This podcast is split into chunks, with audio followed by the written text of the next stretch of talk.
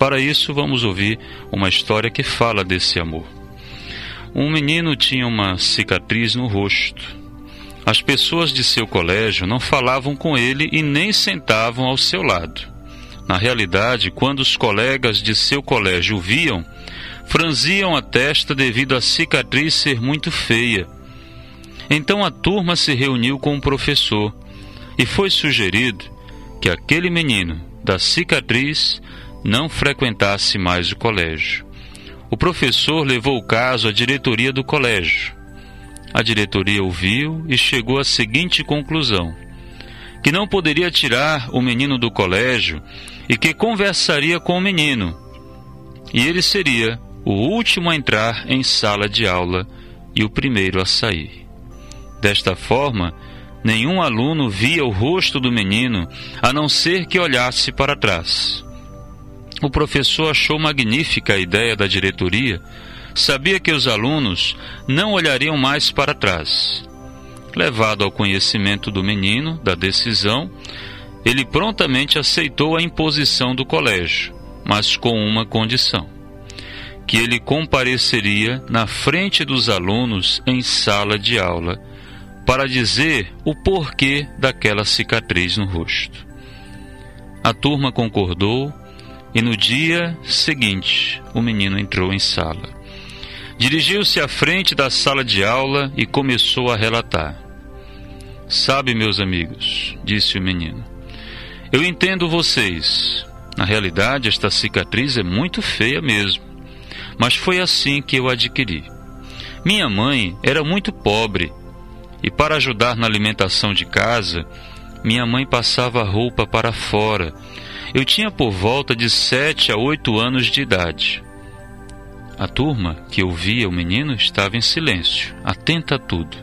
O menino então continuou: Além de mim, haviam mais três irmãozinhos, um de quatro anos, outro de dois anos e uma irmãzinha com apenas alguns dias de vida.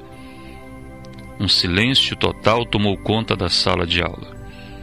O menino continuou: foi aí que eu não sei como, a nossa casa, que era muito simples, feita de madeira, começou a pegar fogo.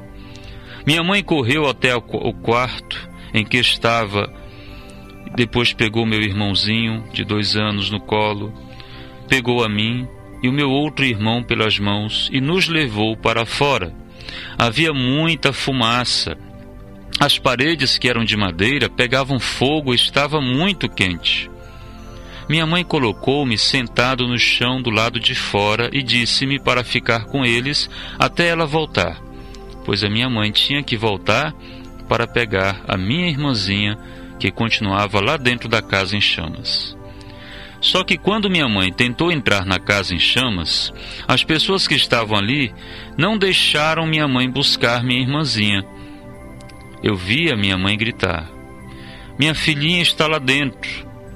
Eu vi no rosto de minha mãe o desespero, o horror e ela gritava, mas aquelas pessoas não deixaram minha mãe buscar minha irmãzinha. Foi aí que eu decidi. Peguei meu irmão de dois anos, que estava em meu colo, e o coloquei no colo do meu irmãozinho de quatro anos, e disse-lhe que não saísse dali até eu voltar. Saí de entre as pessoas, sem ser notado, e quando perceberam, eu já tinha entrado na casa. Havia muita fumaça, estava muito quente, mas eu tinha que pegar minha irmãzinha. Eu sabia o quarto em que ela estava. Quando eu cheguei lá, ela estava enrolada em um lençol e chorava muito. Neste momento eu vi caindo alguma coisa. Então me joguei em cima dela para protegê-la, e aquela coisa quente encostou em meu rosto. A turma estava quieta, atenta ao menino e envergonhada. Então o menino continuou: Vocês podem achar essa cicatriz feia, mas tem alguém lá em casa que acha linda e todo dia, quando chego em casa, ela, a minha irmãzinha, me beija porque sabe que é marca de amor o que eu tenho no rosto. Vários alunos então choravam, sem saberem o que dizer, o que fazer, mas o menino foi para o fundo da classe e, imóvel, se sentou. E todos, em pé, olhando para o fundo da classe, o aplaudiram ruidosamente. Para você que ouviu essa história, eu queria dizer que o mundo está cheio de cicatriz. Não falo da cicatriz visível, mas das cicatrizes que não se veem.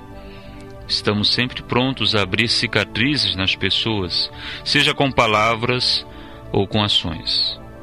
Há aproximadamente dois mil anos, Jesus Cristo, nosso Senhor, adquiriu algumas cicatrizes em seus punhos, seus pés, sua cabeça. Essas cicatrizes eram nossas, mas ele pulou em cima da gente protegeu-nos e ficou com todas as nossas cicatrizes. Essas também são marcas de amor, marcas de amor de Jesus por nós.